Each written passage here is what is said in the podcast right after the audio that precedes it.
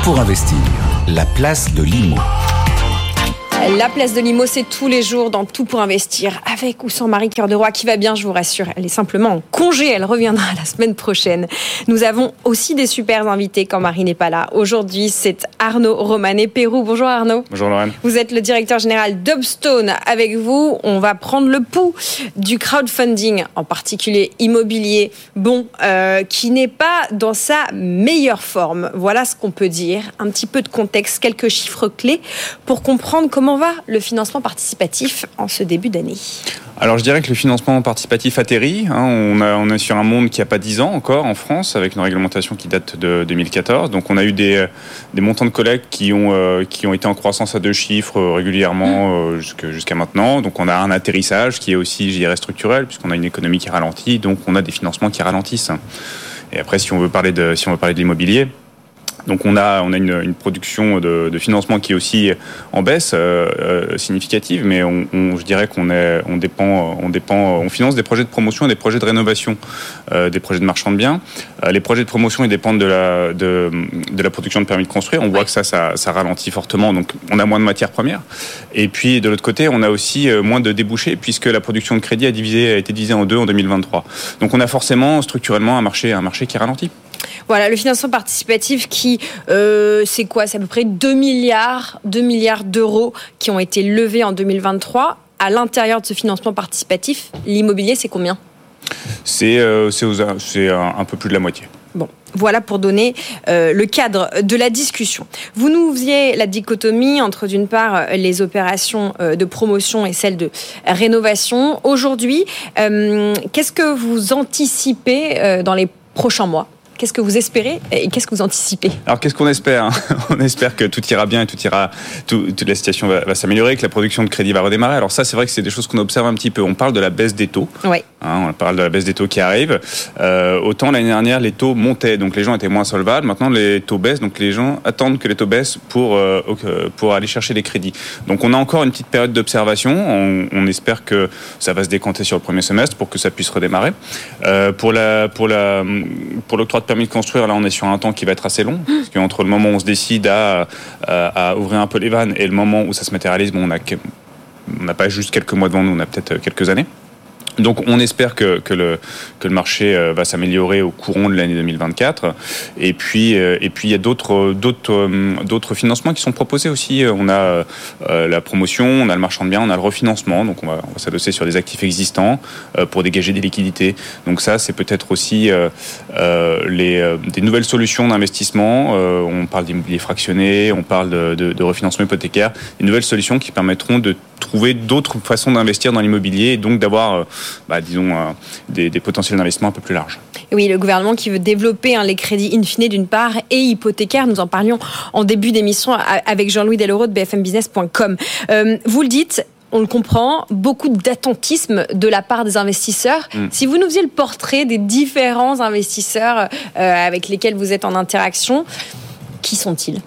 Alors on a, on a une population d'investisseurs, donc on est très différente puisqu'on est on a on a un marché qui, qui a commencé en 2014-2015 donc on avait les pas 10 ans, vous. voilà qui a même pas 10 ans on avait les early adopters au début ceux, ceux qui se disent bah, tiens euh, je, je, vais essayer d'investir euh, qui euh, qui ont investi régulièrement et qui ont vécu une, un cycle haussier euh, sans difficulté donc euh, on avait on avait on était dans une période un peu de martingale où mm -hmm. ça marchait très bien et on est tous les investisseurs étaient très, très contents et puis les tickets d'entrée sont peut-être ajustés un peu à la baisse pour permettre à plus d'investisseurs d'accéder au marché du crowdfunding, notamment immobilier. Euh, donc on a une population qui s'est rajeunie avec beaucoup de, plus jeunes investisseurs qui viennent, euh, qui viennent investir dans soutenir les projets. Euh, en se diversifiant régulièrement. Donc on a on a un ticket moyen qui baisse, on a une population euh, qui rajeunit. Voilà. Après, vous parlez de l'attentisme des investisseurs, c'est vrai qu'on est dans une période où euh, le cycle est un peu plus compliqué, le cycle se retourne et comme la plupart des investisseurs ont quand même un, un tempérament procyclique, c'est-à-dire qu'ils vont suivre le cycle. quand ça monte, tout va bien, on investit. Quand ça ralentit, eh ben on a plutôt tendance à se retirer et à attendre de voir ce qui se passe. Donc là, on a plutôt un phénomène d'épargne. Votre métier, c'est le crowdfunding immobilier. Qu'est-ce que vous répondez à ceux qui disent euh, bon, le crowdfunding, c'est une mode?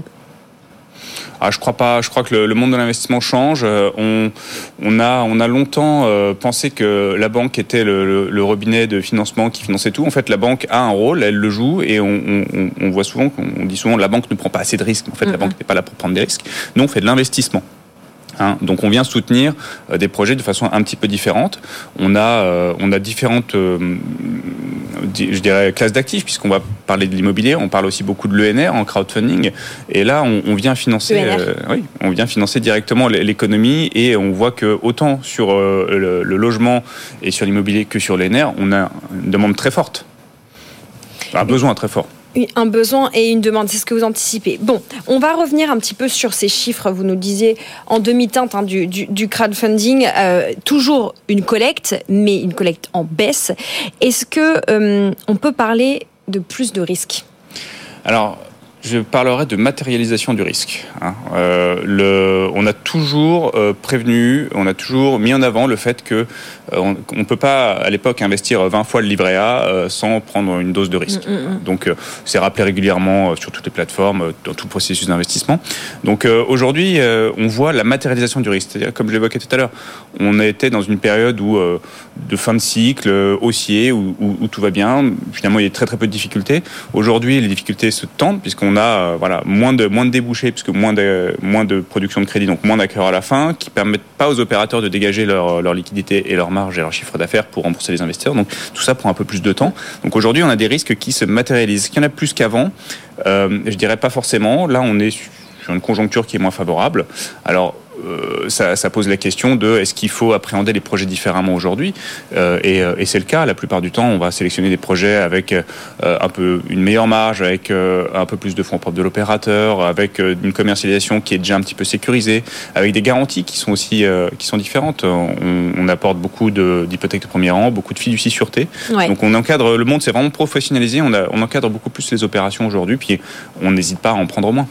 Vous, le rappeliez, on parle d'un monde qui n'a même pas 10 euh, ans, qui est déjà assez réglementé. Si je vous pose une question B2B, euh, euh, si je puis dire, qu'est-ce qui a changé pour vous, plateforme? Qu'est-ce que vous avez changé dans votre manière de travailler?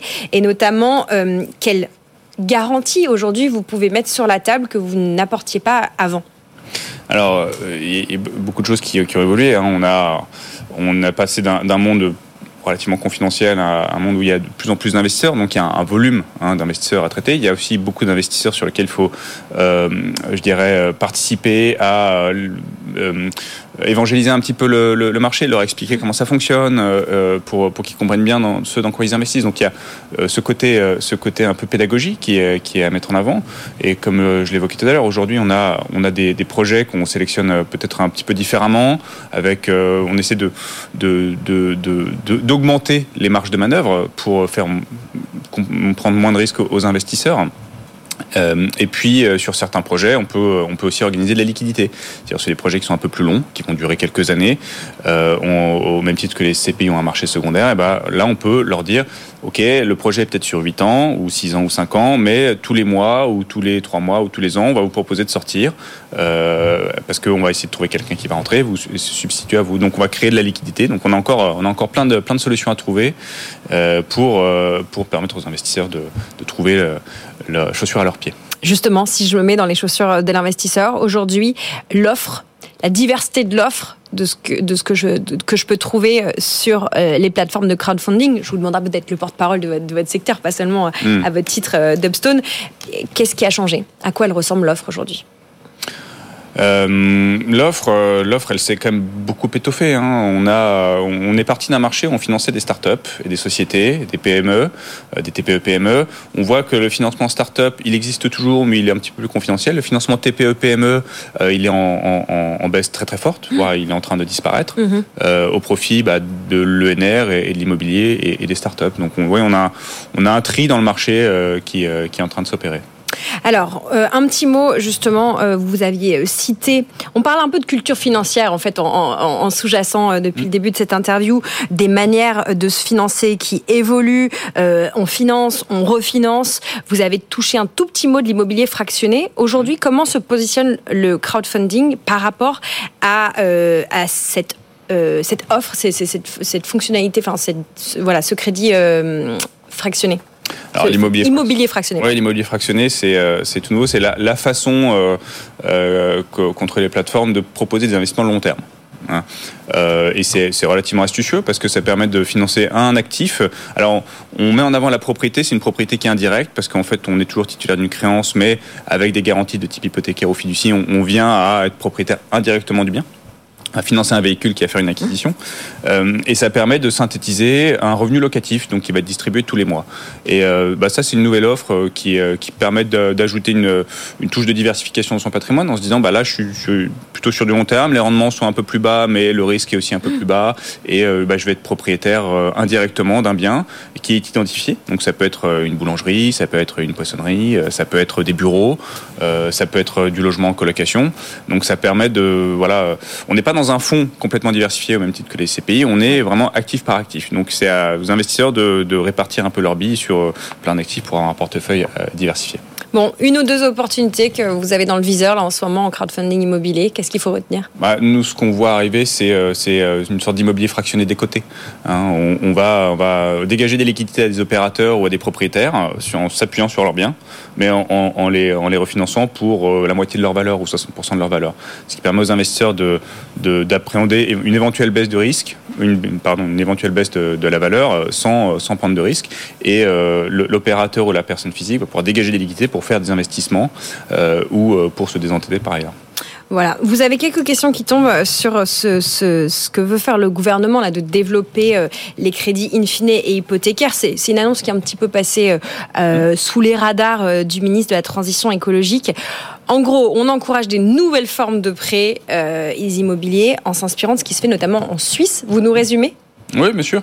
Bah, le crédit in fine, c'est ni plus ni moins qu'un crédit où on va payer que des intérêts pendant la période du crédit, on va rembourser le capital à la fin. Et c'est vrai que quand on a plus que la charge des intérêts, on n'a plus de capital à rembourser. Si on fait un investissement locatif, ben on voit tout de suite que on peut dégager euh, des, euh, on va dire ce qu'on appelle le cash flow positif, donc mm -hmm. dégager des revenus de cet investissement. Et c'est vrai que euh, c'est, il est assez inédit en France dans le sens où quand on contracte un emprunt, euh, il faut le rembourser euh, mensuellement, il faut l'amortir. Et euh, dans des pays comme la Suisse ou des pays plutôt anglo-saxons, on a d'autres types d'amortissement et on peut avoir aussi un amortissement partiel, c'est-à-dire rembourser que une partie de son emprunt. Et après, la banque est à nos côtés en tant qu'investisseur finalement, puisqu'elle elle, elle, elle, elle, finance une partie de l'actif.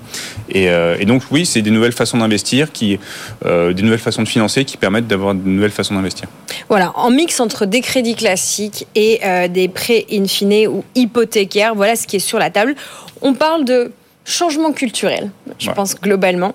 Euh, merci beaucoup pour ce décryptage, euh, Arnaud, euh, des derniers chiffres du crowdfunding et du crowdfunding immobilier. Arnaud Romanet-Pérou, directeur général d'Upstone